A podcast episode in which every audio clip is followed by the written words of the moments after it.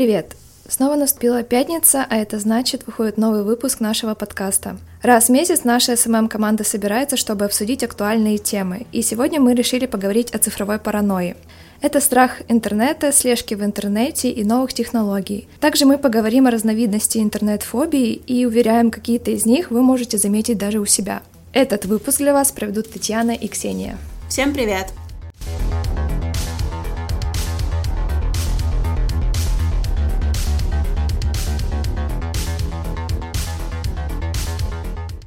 Цифровая паранойя. Как-то недавно, а точнее год назад, мне подарили книгу немецкого психиатра Яна Кальбицера, которая посвящена цифровой паранойи. Вот, и подарили мне ее со словами, ну, ты же страдаешь цифровой паранойей? Я говорю, да, не знала. Но судя по тому, что сейчас э, между нами лежит мой ноутбук с заклеенной веб-камерой и стикером со злой Sailor Moon, то, возможно, да. Но вообще, если погружаться в эту тему, ты понимаешь, что, да, какие-то фобии, относящиеся к цифровой паранойи, тебе присущи, да, присущи вообще всему обществу, которое пользуется интернетом. И вообще, главное, грамотно выстроить свои отношения с интернетом и с технологиями. Так что давайте разберемся, что такое цифровая паранойя. Ксюша, ты сталкивалась с этим понятием? Э, с симптомами. Вообще что-то знаешь об этом? Ну, вообще, конечно, существуя в интернете 24 на 7, я, естественно, об этом слышала, знаю, но сейчас, э, на данный момент, я могу сказать, что я не страдаю цифровой паранойей. Возможно, к концу этого выпуска я изменю свое мнение, но сейчас э, я скажу, что скорее нет, чем да. У меня, например, есть жуткий страх, переходящий в фобию, страх пауков. Вот тут я понимаю, он безрациональный, я понимаю, что маленький паучок, которого я встретила на балконе на улице или в ванной не съест меня, но при этом я понимаю, что, наверное, это отголоски наших предков, для которых каждый паук мог стать ядовитым и последним в их жизни. В отношениях с интернетом у меня нету такого бесконтрольного, безотчетного страха. Я понимаю, что мои данные могут куда-то утечь, я понимаю, что за мной кто-то может следить, но меня это почему-то не пугает. То есть об утечке данных, если мы говорим, то я их особо не скрываю. Понятно, что какие-то приватные личные переписки, либо что-то еще я не лью в сеть, не там выставляю скриншоты в сторис инсты, но при этом, если посмотреть мои профили в соцсетях, наверное, можно составить вполне себе полный портрет обо мне, и я как-то не, не, не думала о том, что его нужно скрывать. Но в то же время я понимаю людей в какой-то степени, которые заклеивают вебки, которые полностью шифруются в интернете, которые выходят в интернет только с защищенным соединением, ну, вернее, не защищенным, а через, я не очень сильна в терминологии, через какие-то подставные ну, через VPN, VPN, грубо говоря, да, то есть они шифруются, они прячут свои данные со всех сил, они используют, многие такие люди используют э, подставные профили в соцсетях, то есть они создают, реги... при регистрации создают совершенно другую личность, полностью противоположную своей собственной. В какой-то степени, да, среди моих знакомых, мне кажется, я таких не встречала.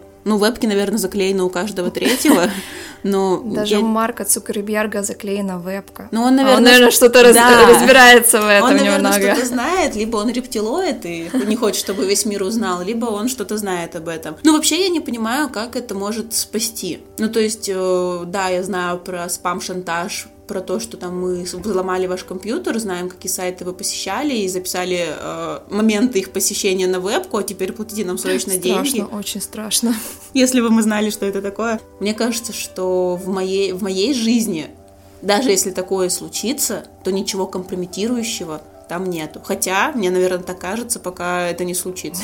Не знаю. Вообще был реальный случай, когда простых пользователей в интернете взломали их вебку, их микрофоны и транслировали в прямом эфире. Это сделал какой-то русский хакер. Не знаю, курсе ли ты, есть такой менеджер загрузок, MediaGet, по-моему, называется. Допустим. Он обычно прилетает с каким-нибудь торрентом тебе. Угу. Ну, это как, э, как программка, через которую ты загружаешь все, угу, собственно. Угу. Вот, и в ней была какая-то уязвимость, через которую можно было подключиться удаленно к чужому компьютеру этот товарищ мошенник, он, собственно, так и делал, устраивал прям шоу в интернете в прямом эфире, он взламывал компьютеры других людей, транслировал их изображения с камер. Они, естественно, не знали этого. В основном там были пользователи из России и Украины, причем ему еще донатили зрители. Господи, что за люди? Ужас какой. Вот. Непонятно, кто более странный, этот товарищ хакер, который устроил этот перформанс, или э, те люди, которые стали ему донатить. Очень странная ситуация. Просто сидишь, смотришь, как человек сидит за компьютером. Но мне кажется, кажется, это не самое такое интересное времяпрепровождение. А вот да, у меня вопрос. Э, в, в этих стримах были ли какие-то прям, ну, компрометирующие, что-то неприятное? Ну, то есть не неприятное, а постыдное, например. Понятно, что сам факт взлома и проникновения в твою личную жизнь неприятен, то же самое, что однажды к тебе бы в комнату пришел сосед, сел рядом с тобой, просто сидел бы, смотрел на тебя. Ну, это некомфортно, это неприятно, но вот что-то постыдное, за что потом этих людей могли хейтить, например. А, насколько я помню эту историю, он... То есть ты смотрела стримы? А, вот мы и вычислили. Я донатила. А, насколько я помню эту историю, он, по-моему, не только стримил изображение с камеры, но так как у него полный доступ к компьютеру, uh-huh. он еще заходил э, на странички личные uh-huh. через этого человека и шарился по перепискам, по а, медиафайлам в переписках. Ну, у, кого, у кого-то что-то такое прям и находилось. Ну нет, это в любом случае неприятно, да, вот, наверное, сравнимо с тем, что какой-то сосед, просто левый чел с улицы зашел, сел и пялится. И все, и все время находится рядом с тобой, незримо. Ну, это неприятно. Вот в такую ситуацию, да, я бы не хотела попасть, наверное. Вообще, когда в интернете гуглишь, э, нужно ли заклеивать вебку или не нужно заклеивать вебку, ты не получаешь однозначного ответа. Ты погружаешься в информацию, как это работает, что может случиться, как себя обезопасить. Но все э, эти статьи обычно заканчиваются тем, что, ну, решайте сами. В принципе, вы никому не интересны. Очень маленький шанс, что вас взломают и, и там что-то с вами сделают. У меня вебка заклеена, ну, просто на всякий случай. Но... Марк Цукерберг заклеивает, и я заклеиваю. Он точно что-то знает. Ну, вообще, тезис о том, что, да, что кому вы нужны, кому конкретно нужен ты, а, если ты там не топ-менеджер какой-то крупнейшей компании, если ты не представитель политической сферы деятельности, если ты не просто какой-то влиятельный человек, ну, то есть обычно среднестатистический гражданин. Кому интересна твоя жизнь, э, руководствовалась обычно я этим тезисом, но вот история про того хакера, опять возвращаясь назад, показывает, что кому-то интересно. Кто-то может даже даже донатить за стримы про то, как ты реально сидишь и просто втыкаешь в монитор на протяжении нескольких часов. Когда игровые стримы уже надоели, переходишь на стримы из реальной жизни. Это же почти как стрим Sims. Если бы мою камеру взломали, и они бы просто смотрели, как я с кирпичным лицом сижу перед компьютером и молчу. Могли бы даже не взламывать микрофон, там, в принципе, тишина. Ну, я иногда с кошкой разговариваю. Умилительный стрим. И, и, и ем, и ем. Да, больше, наверное, все. Еще, когда говорят о цифровой паранойи, вот сам, по-моему, большой страх это то, что за тобой будут наблюдать, а ты не будешь этого знать, большой брат, все такое, то начнут похищать твои личные данные. Это как раз-таки твои переписки, твое местонахождение, хотя, ну, на самом деле это очень легко узнать. Ну да, мне кажется, очень мало людей прям пытается хоть что-то с этим сделать. И мы откидываем сейчас все приложения, которые передают геолокацию, сам смартфон, который регулярно связывается с я не знаю, со спутником. Я не очень шарю в этом. Но, в общем, мы откидываем все приложения, которые передают геолокацию, смартфон, по которому можно вычислить, где сейчас находится его владелец. Но мы же сами когда постим э, фоточки в Инстаграм, обязательно, обязательно указываем, да, геолокацию. Помню, было время в моей жизни, когда я указывала э, геолокацию даже дома. Ну, то есть, зачем Слушай, я это? Я не знаю. Ну, об этом я вообще не думала. Ну, типа, мне было прикольно. Я вообще, э, мне кажется, только тогда Тогда только появились геолокации, ну, как сам факт, в инсте mm-hmm. как раз. И мне было прикольно ставить геолокацию. Я еще как-то по-забавному назвала свой дом. Ну, там же можно было одно время прям без каких-то заморочек через Facebook просто самой инсте называть э, геолокацию. У меня был кошкин дом вроде бы. Ну, потому что могу, кто мне запретит. Сейчас, да, такого нет. Хотя, мне кажется, если прочекать мою инсту, на всяких фотках из путешествий понятно, что это как же ты, ты что, вдруг кто-то не поймет, что ты не у себя дома дома все еще. И не на ближайшем водохранилище, а там на море, например. Но мне кажется, если прочекать, то я найду фотку с геолокацией из своей новой даже квартиры. Ужасно, о чем я думаю? Вообще такого диагноза как цифровая паранойя, его еще не существует, а, но это изучают, и условно это пока сейчас называют так. Значит, э, психиатр, чью книгу я читала, он говорит о том, что ключ к лечению устранению цифровой паранойи — это знание. Важно выстроить грамотные отношения с интернетом, погрузиться в тему, которая тебя беспокоит, что тебя, например, взломают, что надо сделать, чтобы себя обезопасить, свой аккаунт, свои личные данные. И набравшись этими знаниями, тебе с этим страхом будет проще жить, а может и, в принципе, избавиться от него. Ну, я не, не буду утверждать, можно ли избавиться полностью от страха, фобии и паранойи, так как я не психолог, не психиатр, не погружена в эту тему. Что, что-то уже неконтролируемое, и от него нельзя избавиться, по-моему. Страх Но... пауков. Арахнофобия, да? Да, да, да. Но есть какие-то инструменты, с помощью которого ты можешь урегулировать это контролировать, по крайней мере, но вообще изучать все новое и проверять информацию, которую, на которую ты соглашаешься, то есть, грубо говоря, даже а, информацию приватности соцсетей, я не помню, как это правильно называется, когда ты регистрируешь, ты соглашаешься с каким-то определенным... Политика приватности? Да, да, да, да, да. Это нужно делать даже если ты ничего не боишься, чтобы банально понимать, что с твоими данными может случиться, а что нет. Ну, некоторые люди оформляют, э, не знаю, скидочную карту в магазине, например, вписываю туда все, начиная с почты, заканчивая личным адресом, личным, ну, в принципе, просто адресом, телефоном, все просто, вообще всю информацию, хотя, по сути, для оформления этой карточки скидочной не нужны ваши паспортные данные. Стоят ли ваши паспортные данные mm-hmm. скидки в 5%, например. В конце всегда есть такая, такое поле, где вот расписано, что, собственно, магазин может себе позволить сделать с вашими личными данными, а что нет, и как нужно поступить, если вы передумали, чтобы он их хранил и обрабатывал. Так вот, многие люди не читают эту информацию, а потом очень сильно удивляются, что им начинают названивать какие-то банки, не банки, другие магазины. Так вот, возвращаясь к данным, в общем, мы сами зачастую передаем свои данные в чьи-то руки и боятся это, хотя, наверное, люди, у которых фобия, они все-таки относятся к этому посерьезней. В общем, я считаю, что изучать что-то, прежде чем начинать этим пользоваться, обязательно. Боишься, не боишься, это уже второй вопрос. Нужно быть осведомленным, чтобы не попасть в просак. На самом деле э, книга «Цифровая паранойя» Яна Кальбицера, она очень маленькая, там особо читать нечего. Вот. Но там была такая интересная мысль, что некоторые люди определяют одну из угроз интернета — это потеря времени и потеря ориентации. Он, наоборот, на все эти вещи смотрит достаточно позитивно и говорит, что интернет запускает в нас какие-то древние механизмы, отправляет в то время древнее, когда человеку, ему, в принципе, не присуще измерение времени, и какое-то время он э, обитал вот вне времени, да. Для него было важно то, что нужно сделать сейчас сейчас, в данный момент. А затем уже начал наблюдать за тем, что происходит смена сезонов, что происходит с животными, почему они уходят или почему они, наоборот, возвращаются. Получил какие-то базовые навыки ориентации по звездам, по луне, и только потом начал считать время. И как раз-таки интернет возвращает нас в те древние глубинные времена, когда времени для человека не существовало. То есть это не ловушка, а в принципе объяснимое явление, когда ты сидишь, э, вот зашел в ТикТок в 7 вечера, Вышел в 11. Господи, до слез. Опустился в древние времена.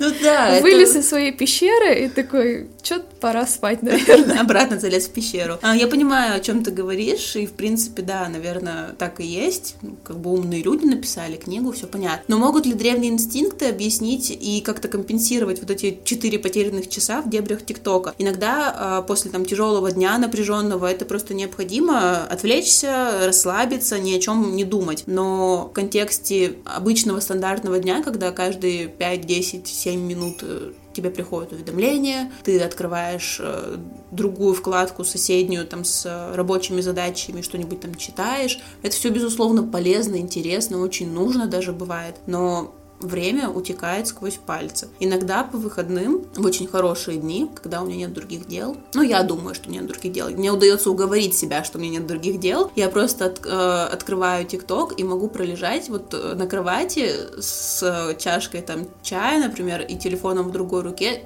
часа 4-5, то есть до обеда, с самого утра. Зачем я это делаю? Когда это заканчивается, я испытываю некое чувство стыда перед самой собой, опять же. Я же сама себя и уговорила на это, но я сижу просто и думаю, блин, сколько я могла бы сделать за это время? Но это же прокрастинация. Ты могла также бесполезно провести эти 4 часа без интернета и ТикТока.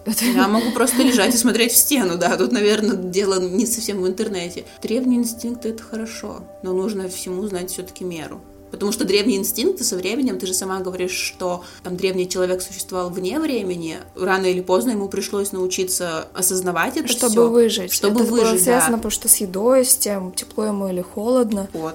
Поэтому нам тоже, наверное, нужно учиться осознавать время. А, в своей книге Ян прикладывает несколько упражнений, которые ты можешь выполнять, если ты чувствуешь, что у тебя зависимость какая-то появилась от интернета, или что он мешает твоей работе, например, ты часто отвлекаешься на работе, или наоборот, дома часто тебя тянет сходить на работу, проверить почту, хотя это суббота или воскресенье. А, Никогда такого не испытывала. Я на память их пересказать не могу, но вот что касается, когда работа перетекает в твое в твой досуг и досуг перетекает в твою работу, он что-то вроде советовал сделать э, суперсложный, прям да, невыносимо да, запоминающиеся эти. пароли от э, рабочей почты, записать на стикер и на рабочем месте где-то спрятать. Ну да, то есть чтобы, на, чтобы да, дома ты не смог чтобы... вспомнить э, пароль от работы, Ну, естественно, говоря. не сохранять его в браузере. Ну, ну да.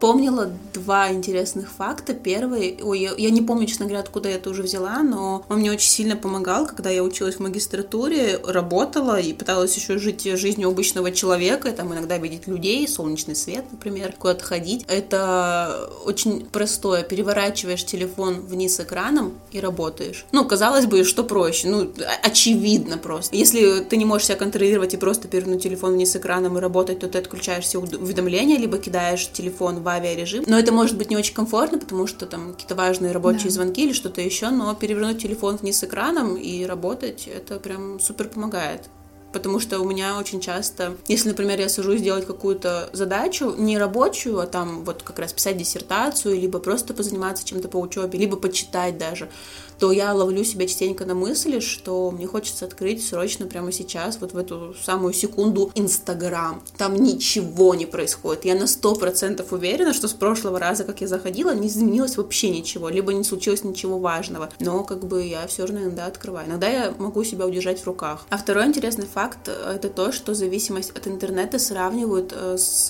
зависимостью от сладкого, от сахара, по сути. Да, да. Это очень интересно, потому что я обожаю сладкое и ни дня себе не представляю.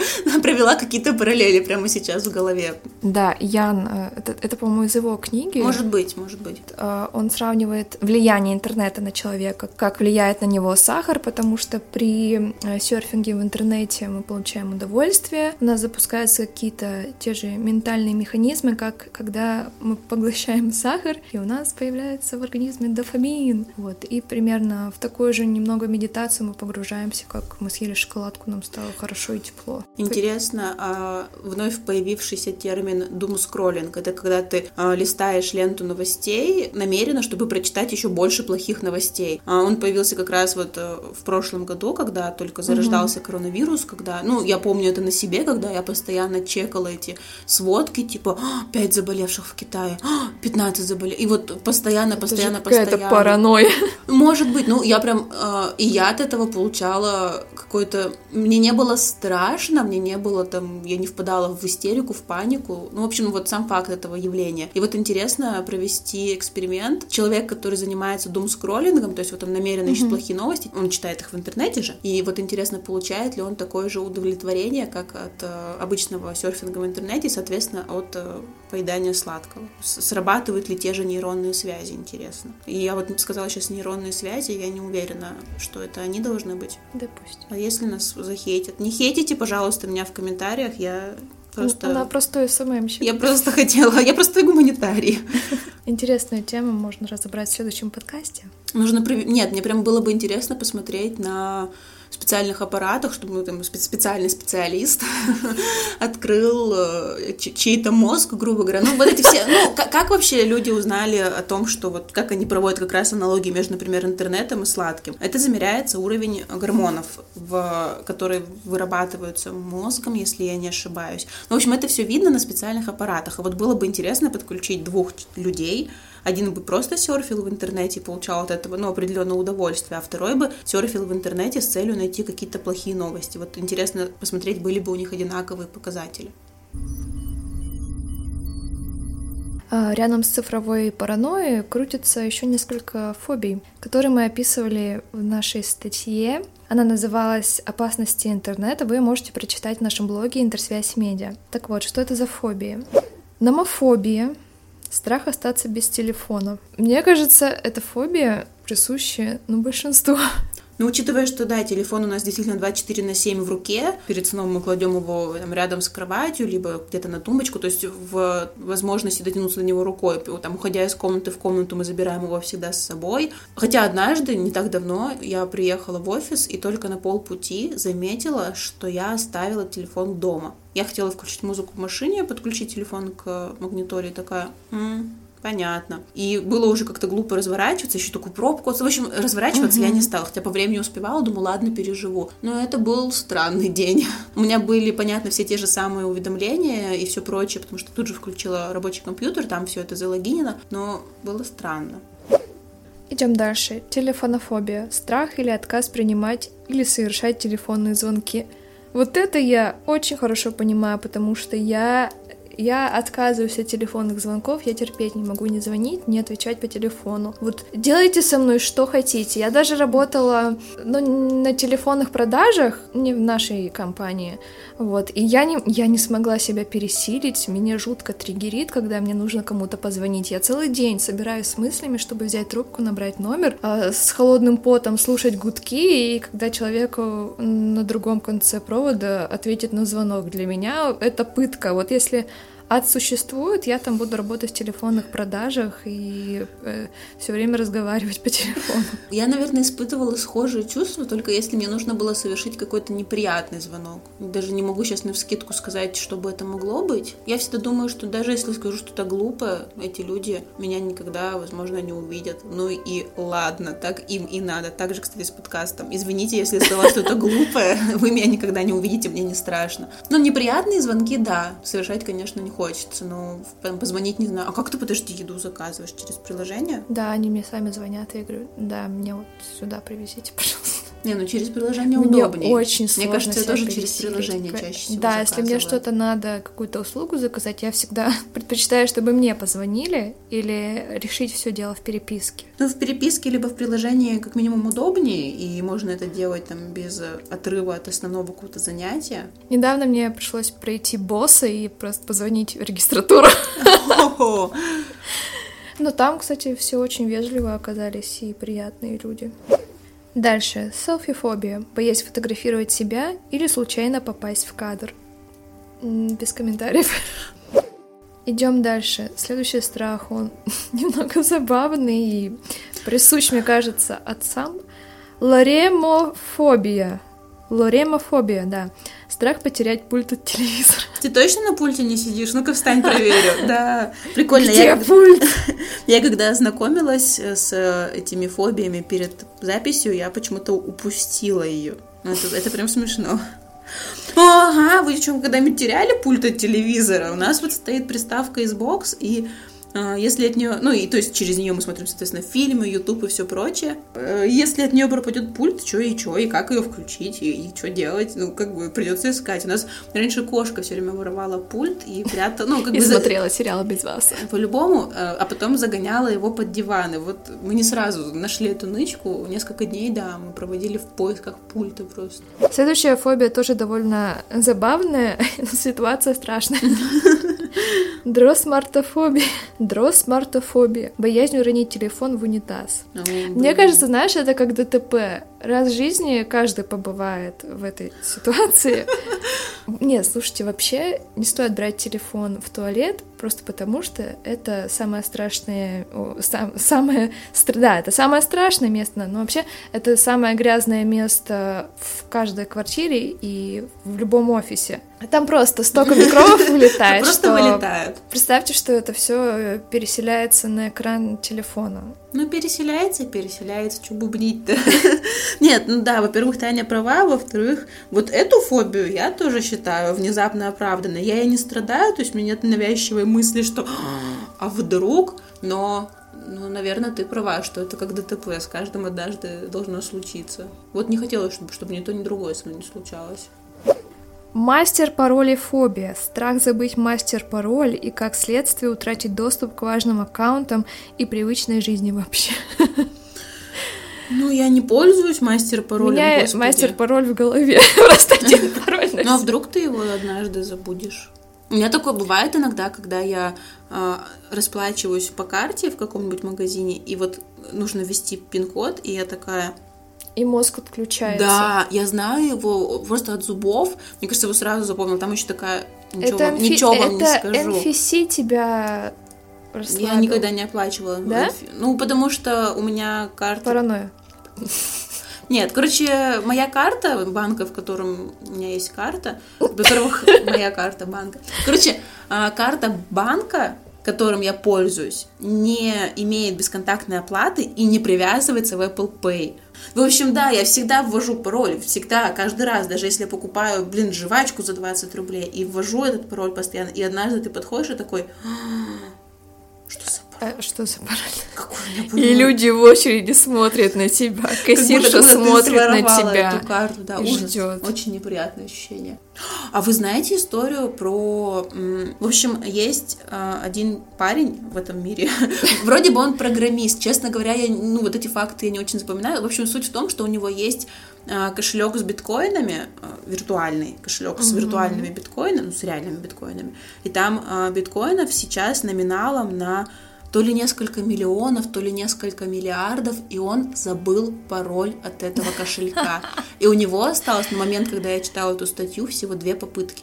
Когда ты богатый, но не богатый. Но не очень умный, извините. Извини, парень, это, это могло случиться с каждым. В общем, да, у него всего две попытки. Если он еще два раза ведет пароль неверно, все его биткоины испарятся.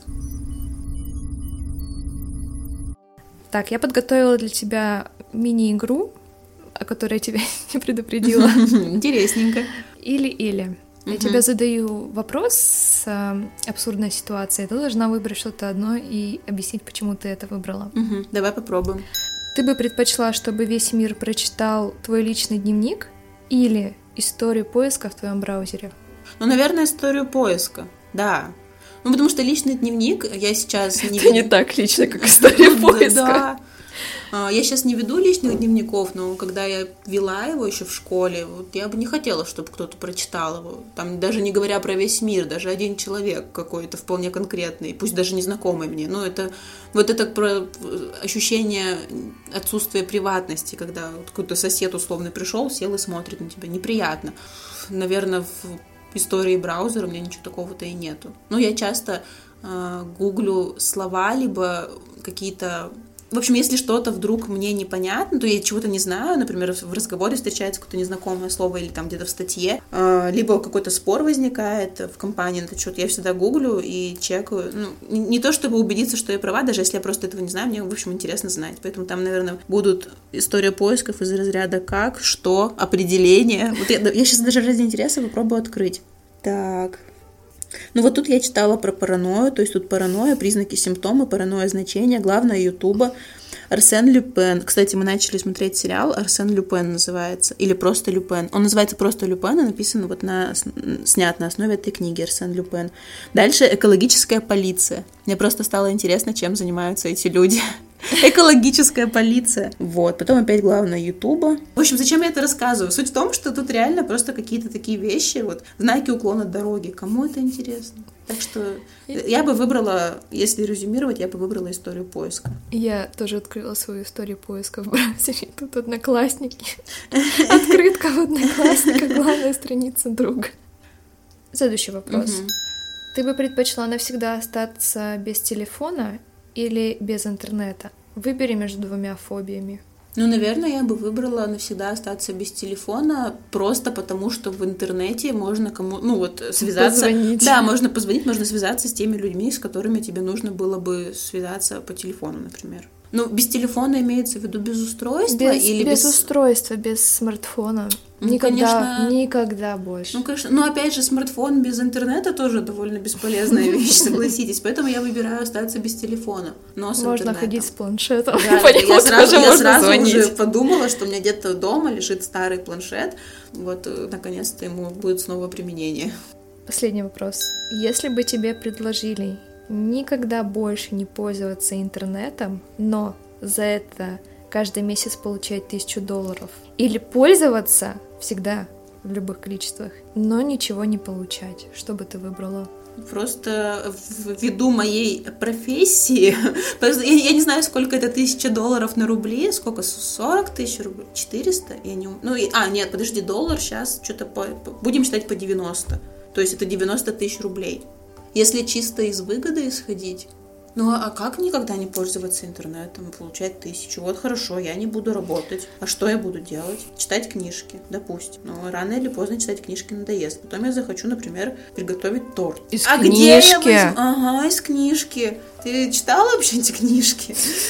Не, у меня есть до сих пор... Устроишься в библиотеку, там будет доступ ко всему. Тебе не нужен будет интернет. Бери тысячу долларов, что ты думаешь? А играть в игры в компьютере, но В без, без интернета. поиграешь. А ну, а если это В игра компью- без интернета, да, Sims да. какой-нибудь. Тебе нужен интернет, чтобы скачать. А диск можно купить. Я видела, люди это делают.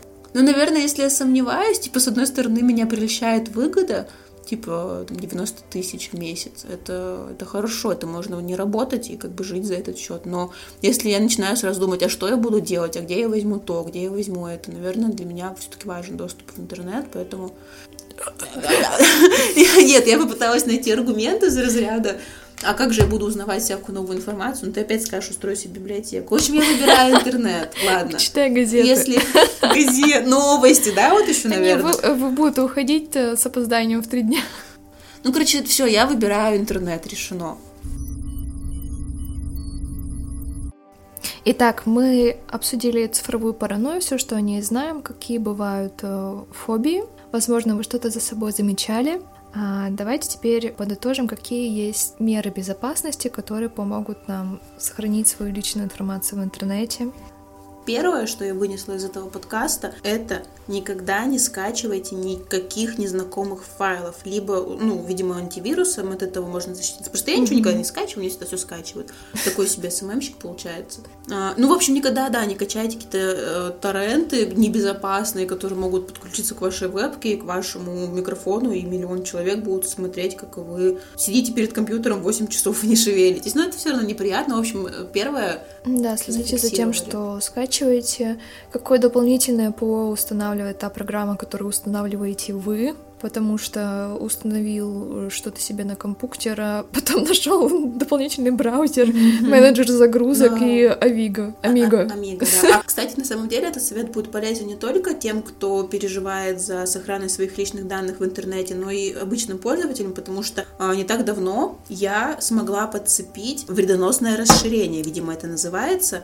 В общем, а, у меня стал дико тупить компьютер, хотя вроде как, ну, нормальный компьютер себе, компьютер как компьютер.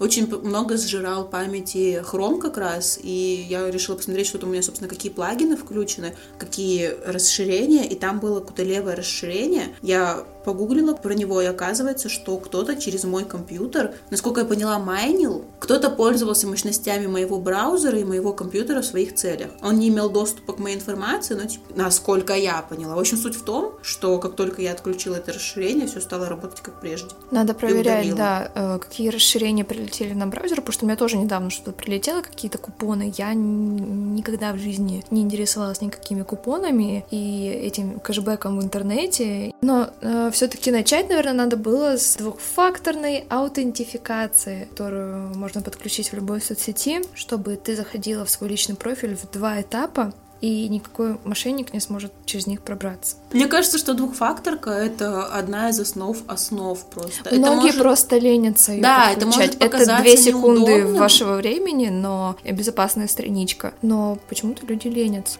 Еще те, кто до сих пор не подключил двухфакторную аутентификацию, чаще поглядывайте в историю посещений вашей страницы. То есть не те люди, кто к вам заходил, не Активности. гости, а активность именно вашей страницы, из какого города, в какое время, с какого устройства был выполнен вход. То не подключают двухфакторку и вот не проверяют хотя бы, ну, хотя бы раз в месяц, я не знаю, историю активности своей страницы. Вот это те люди, которые потом пишут «Привет, скинь пж 500 рублей до завтра». Вот ужасно. Сейчас очень много новых схем мошенничества, и надо быть реально осторожнее. Сейчас даже ссылками махинации проворачивают в перепродажах. А, да, я знаю, когда на Авито... Да, это ты да. спокойно переписываешь, ну, у вас нормальный человеческий разговор. А Вот, вы переписываетесь насчет товара, когда там кто подъедет, заберет, продаст и так далее. И у меня у знакомой была такая ситуация, продавала шубу.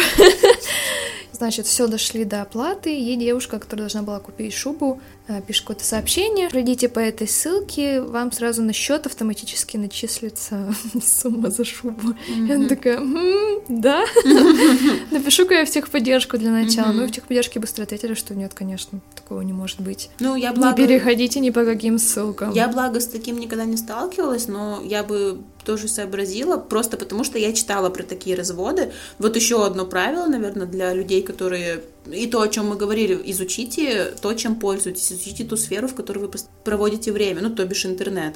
Я частенько натыкаюсь на какие-то подобные статьи, просто читаю ради общего развития, что если однажды я захочу продать шубу, я буду знать, что никакие ссылки, поэтому читайте больше, обсуждайте это, может быть, с друзьями. Еще один совет, наверное, он будет звучать э, как «не будьте как я». В общем, э, нужно очень внимательно относиться к тому, что вы выкладываете в интернет. Вы можете думать, что вам совершенно все равно, и ваша жизнь никому не интересна, но я тоже, вот опять же, в интернете читала очень много историй от реальных людей, а, за которыми просто, за которыми да. сталкерили, сталкерили, в общем, вот, за которыми следили другие люди, то есть человек находил какую-то там девушку, например, в интернете, они абсолютно незнакомые, по ее публикациям в соцсетях он вычислял все вплоть, начиная с ближайшего круга общения, заканчивая местом, где она живет, а потом начинал просто ходить ходить за ней и следить. Это жутко, это пугающе. Во-первых, не будьте такими, как вот эти сталкеры. Зачем это вам? Просто можно же просто написать или подойти и сказать привет, там, давай дружить, например. А во-вторых, э, будьте аккуратны со своими личными данными, потому что оказывается, что и такое бывает даже по фоткам в интернете, по фоткам рядом с домом, возможно вычислить. Недавно видела, что к одному тиктокеру пришли и домой его поклонники. Ну, там были обычные, школ... обычные школьники, 7-10 лет, они смогли вычислить, где живет этот чувак. Он... Они знали только город, и вот по окрестностям, где он гулял с собакой, они вычислили, где он живет. Ну, типа, вау. Они пришли просто погладить, ну, там, собственно, блог про этого пса. Они пришли погладить собаку и взять автограф у, ну, у хозяина собаки, но это могли быть не обычные безобидные школьники, это могло быть что-то куда более серьезное.